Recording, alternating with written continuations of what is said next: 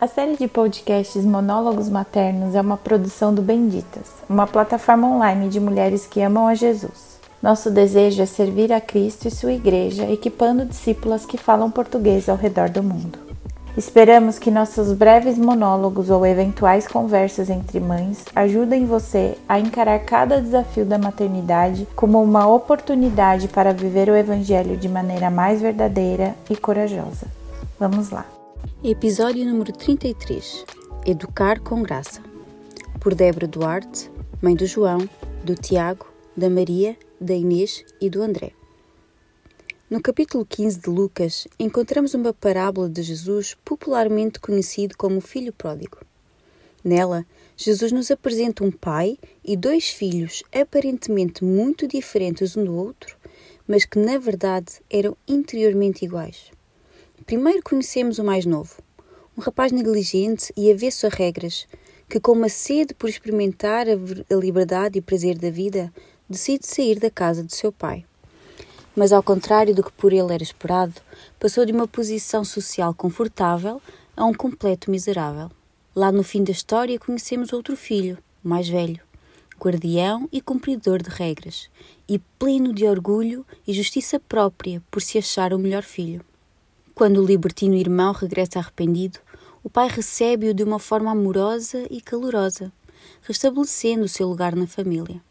Ressentido pela receptividade que o irmão teve, o mais velho manifesta toda a sua arrogância. Perante isso, a resposta do pai não mudou. Em amor, também o foi buscar, procurar reconciliação e convidar a participar da festa. Cada filho tem a sua personalidade Cada filho tem a sua inclinação, seja ela legalista ou libertina. É fácil encaixar cada um dos meus filhos numa destas categorias. Os legalistas, zelosos por cumprir as regras e que se orgulham da sua capacidade em fazê-lo, e os pródigos e relaxados, que querem vitórias e diversão, mesmo que no caminho se tenham que atropelar alguma regra.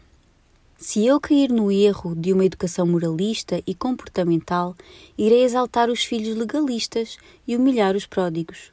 Irei encher-me de orgulho dos primeiros e sentir o coração despedaçado pelos segundos. É quando a palavra graça irrompe na educação que tanto uns como outros são cuidadosamente endereçados, corrigidos e encaminhados a Cristo.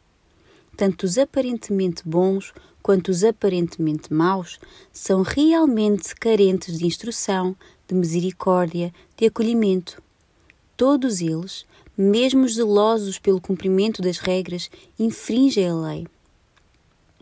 É isso que Deus revela também acerca do meu coração. Mesmo indigna e imerecedora, Ele recebe calorosamente esta pobre e arrependida pecadora. E é isso que eu sou constrangida a passar aos meus filhos.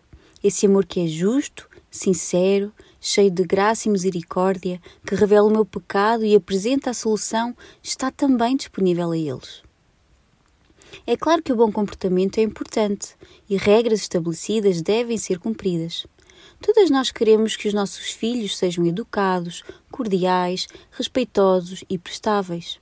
Mas existe um perigo de criarmos pequenos fariseus, moralistas orgulhosos pelos seus feitos e impiedosos com as falhas dos outros. Devemos educá-los para perceber que a obediência é a consequência e não a causa.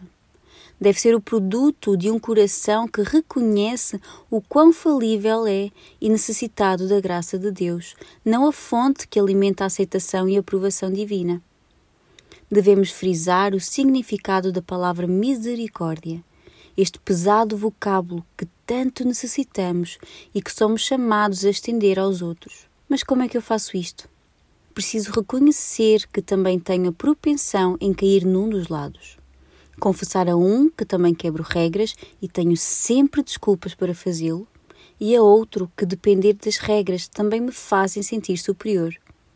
Isso ajuda-os a entender tanto ao orgulhoso como ao desobediente, que o Evangelho é para pecadores, como eles e como eu.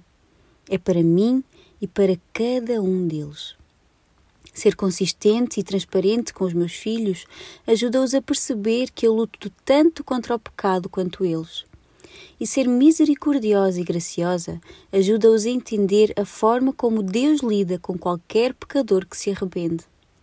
O que se aplica ao pecado deles para com os outros e dos outros contra eles. Agir desta forma não é fácil. É muito mais natural entrar em comparações, muitas vezes verbalizá-las, exaltar o comportamento que cumpre as regras e apelar ao exemplo do irmão ao pedestal. Olha o teu irmão, poderias ser mais como ele, dizemos nós, pensando que isso irá motivar o nosso filho. Porém, estamos antes a produzir desespero num e a fomentar o orgulho do outro. Ambos pecados com o mesmo resultado, a incredulidade. Ao mesmo tempo, revestimos-nos nós também de uma aura impecável, como se fôssemos diferentes deles. Somos todos carentes da graça, nós e os nossos filhos, e só a graça nos pode salvar, restaurar, transformar, moldar a imagem de Cristo. O que os nossos filhos precisam, precisamos nós também. E isto aplica-se igualmente à educação. São muitas as vezes em que me apercebo que estou a fazer tudo errado por mais que lute e tente criá-los com graça, vou continuar a cair. A minha natureza pecaminosa persiste em se mostrar. E é aqui que entra a minha esperança, a graça de Deus para cada uma de nós. A salvação dos meus filhos não depende de mim, mas da misericórdia de um Deus compassivo e na obra que Jesus fez por nós. Quando descanso, sem medo, na misericórdia de Deus, isso transparece para os meus filhos e isso ajuda-os a colocarem a sua esperança nele também. Por mais importantes que sejam, eu não posso confiar nos meus esforços, mas sim em Jesus. Ele é bom, amoroso e poderoso. Ao contrário de nós, ele já fez tudo.